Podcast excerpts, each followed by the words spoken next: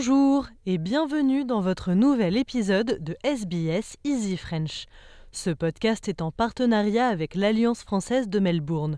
Chaque semaine, vous avez rendez-vous avec Easy French, votre compagnon d'apprentissage à votre rythme. Si ce n'est pas déjà fait, je vous invite à vous inscrire à notre newsletter sur le site web de SBS French pour recevoir la transcription de cette émission et de toutes les autres sur votre boîte mail tous les vendredis.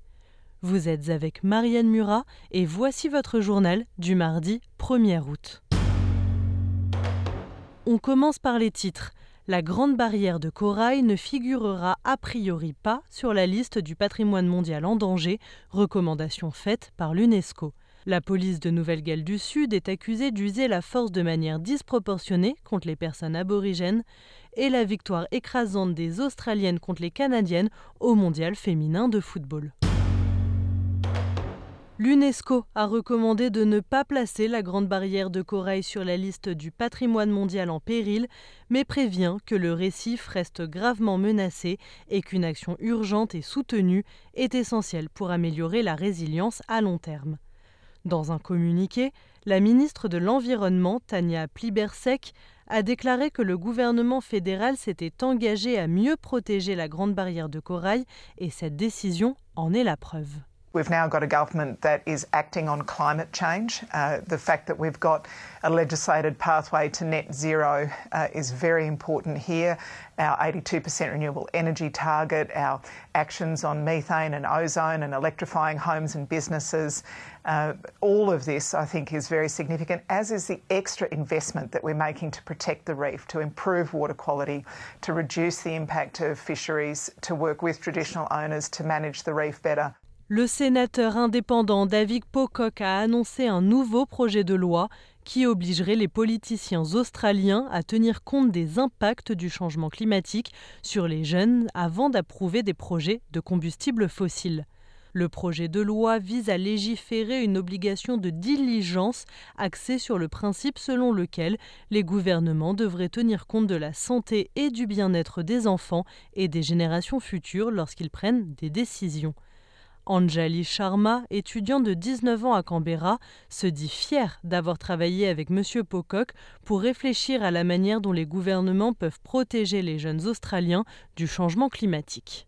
As a young person, I feel increasingly scared about the impact that climate change will have on my life. The fact that we are now being told that the Gulf Stream could collapse as early as 2025 that 21 of the 30 hottest days on record have occurred so recently. I really hope that the government will come to the table with a constructive and open mind because, as the government who is shaping the future that I will be handed, it's time for us to work constructively on what that future could look like.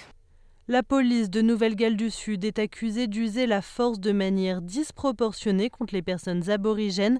Écoutez Samantha Lee du Redfern Legal Center sur NITV. We'd like to see the police commissioner to address this issue from recruitment to corporate statistics gathering.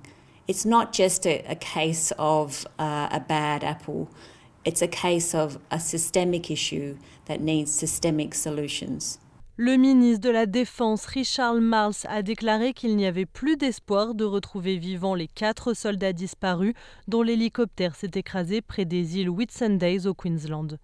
Le ministre de la Défense affirme que le temps qui s'est écoulé depuis l'accident, associé à la découverte d'épaves importantes de l'hélicoptère, semble confirmer que les soldats sont morts dans l'incident. De nouveaux changements législatifs concernant les abus basés sur l'image sont en vigueur dans le Victoria depuis dimanche.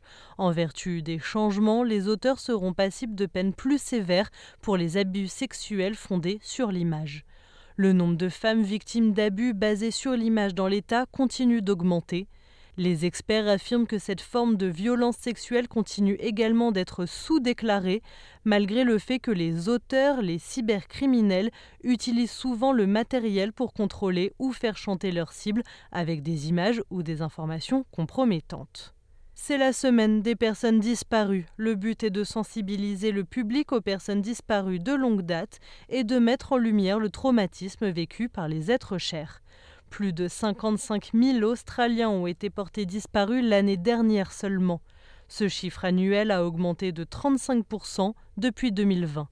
Dr Sarah Wayland est professeure agrégée en travail social à l'Université de New England. Elle explique l'impact à long terme.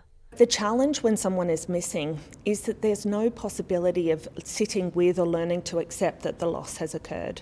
So that loss remains in that really uncertain, traumatic space for longer periods of time. Le Parti libéral soutient le projet de loi du gouvernement visant à augmenter le taux de job seeker à 40 dollars par quinzaine, annoncé précédemment dans le budget fédéral. Et enfin, on passe au sport et les Matildas ont scellé leur place au prochain tour de la Coupe du Monde féminine avec une victoire de 4 buts à 0 contre le Canada à Melbourne ce lundi 31 juillet. La joueuse Hayley Rasso affirme que le résultat final est la preuve de la détermination des Matildas. Yeah, I think we had our backs against the walls after last game and we knew that we needed to come out and put in a big performance. We knew we needed to win. We wanted to top the group.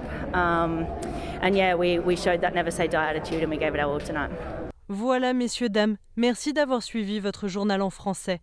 Le prochain épisode de SBS Easy French est à retrouver la semaine prochaine.